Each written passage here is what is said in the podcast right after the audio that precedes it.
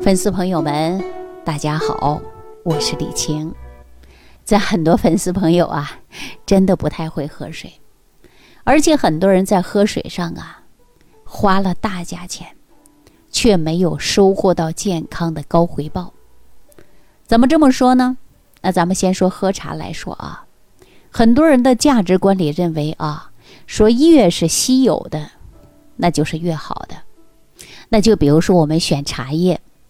那现在呢，稀有的品种、稀有的产地和产量，啊，都很少，或者说大家喜欢呢说这个芽头，啊，芽尖儿，甚至呢要精益求精、手工挑选的。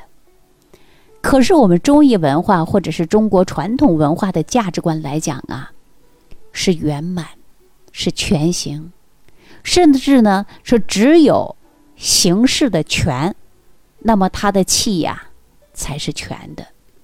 所以我们再看养生的生字啊，生的古代象形文字呢，它就画了一株的植物来描写。也就是说呀，我们如果喝茶，是要把茶的芽、叶、杆、茎放在一起，叫做生啊，也是生的全部，才能叫做全形。而不是那个芽头，它只是生的一部分。那叶子呢，也只有生的一部分，它不叫做全形，叫做什么残缺。所以，我们现在很多人呐，泡了一杯茶，看起来呢很漂亮，全是啊芽头。我们也经常说呀，这个芽茶。我给大家举个例子吧，比如说我们炖鸡汤，是不是大部分来讲会用整只鸡？来炖一锅汤啊。那如果我们只选择了鸡腿来炖汤，是不是一个道理？所以我们会发现啊，在很多人的价值观里啊，它不一定是全对的。老说呀，曲则全，曲呢就是弯曲的曲。那这句话有两重含义，一个呢就是完完整整的。走了一圈儿，叫做曲则全，是一个对于圆满的一种表达。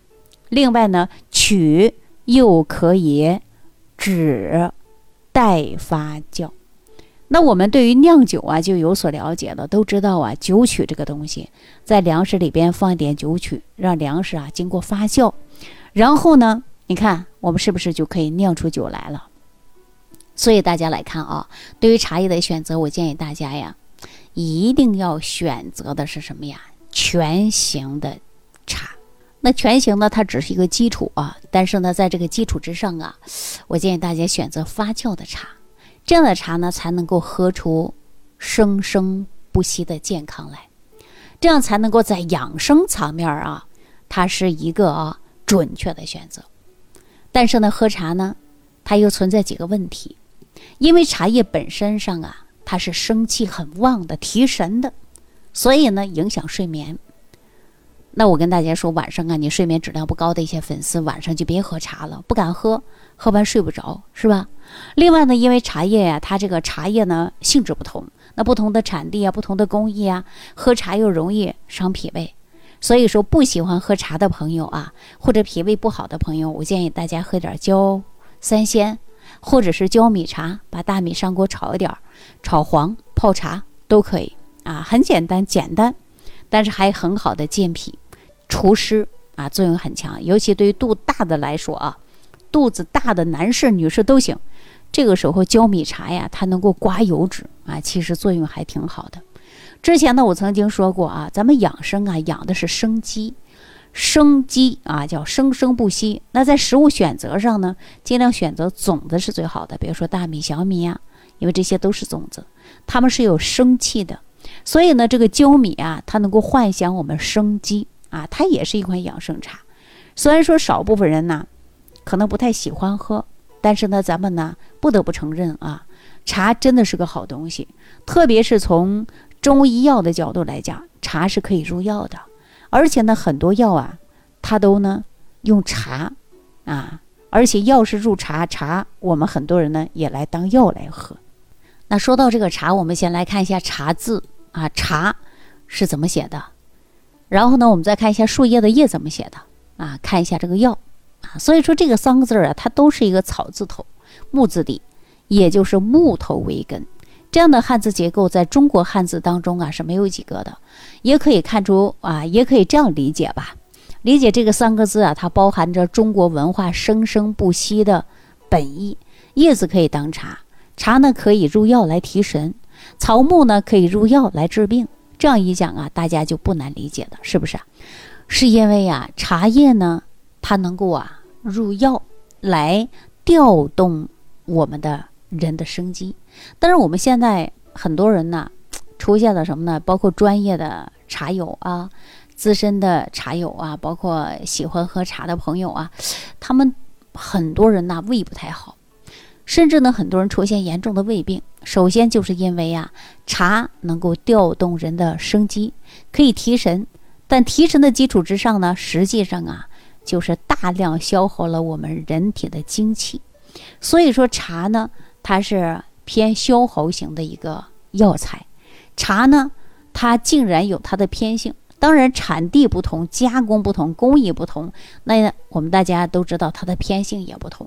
所以说，长期喝茶，或者是喝一个偏性的东西，久而久之啊，就会造成身体会出偏。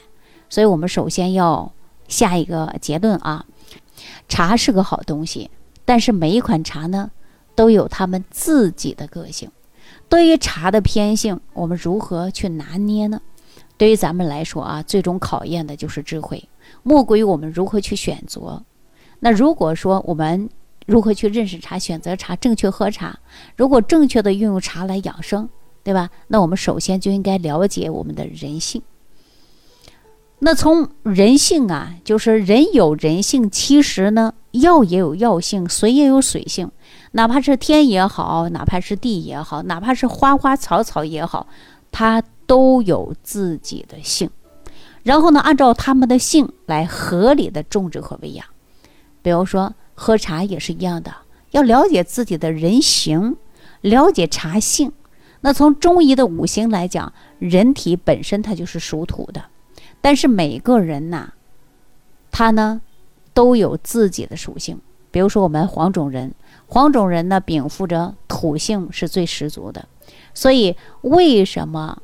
中医说脾胃为后天之本呢，就是因为我们啊，基础属性来决定的。那我们要明白人性啊，最简单了，就是我们所有的饮食起居、生命的活动，最终啊，必须要维护着我们这个土性，要进行。所以呢，我们呢饮食一定要从养护脾胃开始。那如果说谁要是伤害了我们的脾土，那咱们呢，不得就得想办法来给他保护嘛。那喜欢养生或者是中医五行有了解的朋友，一定会听过这句话，叫木克土，也就是说肝木克脾土。那什么叫克呢？克呀，就是克制制约啊。那为什么克呢？实际上啊，就是各种力量的克制，也就是制衡。那在制衡的过程中呢，就是催使转化。那人体当中啊，中焦左侧就是脾胃，右侧就是肝胆。那我们说哼哈二将的守护门，对吧？就像哼哈二将的守护门呐。中医认为啊，脾主运化的，然后呢，主少府四肢，而肝呢藏血疏泄。如果把两者结合起来呀，理解呢就更全面了。所以说啊，生大气的为什么不想吃饭？因为生气啊会造成肝气横逆。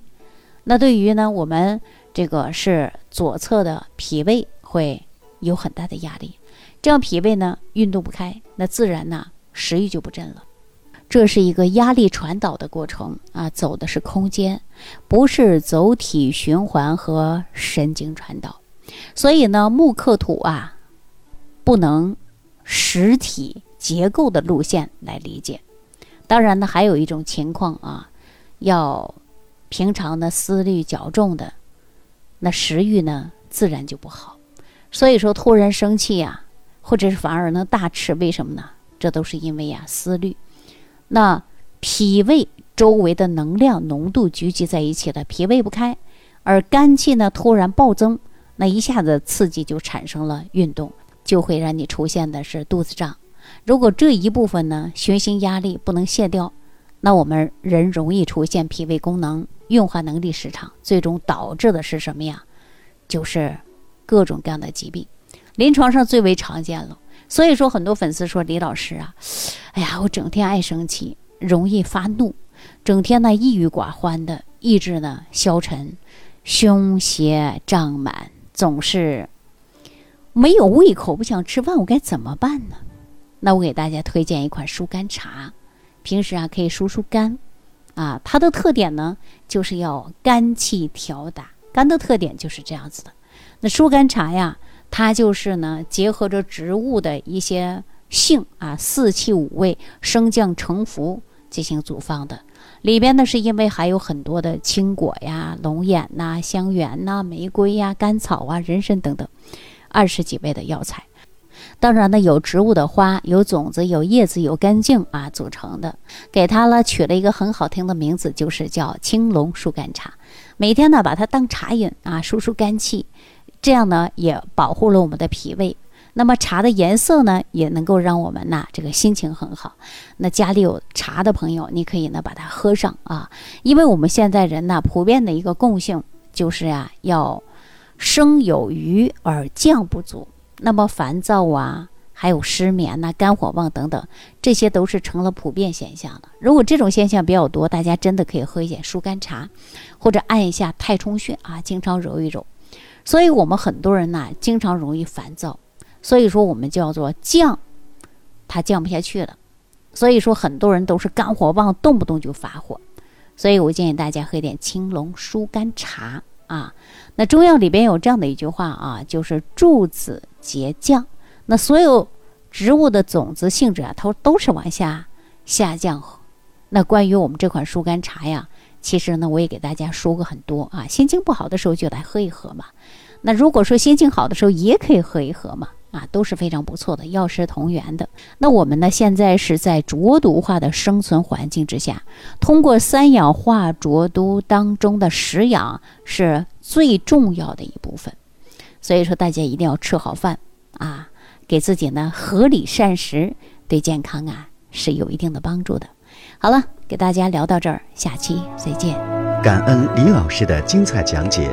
如果想要联系李老师，您直接点击节目播放页下方标有“点击交流”字样的小黄条，就可以直接微信咨询您的问题。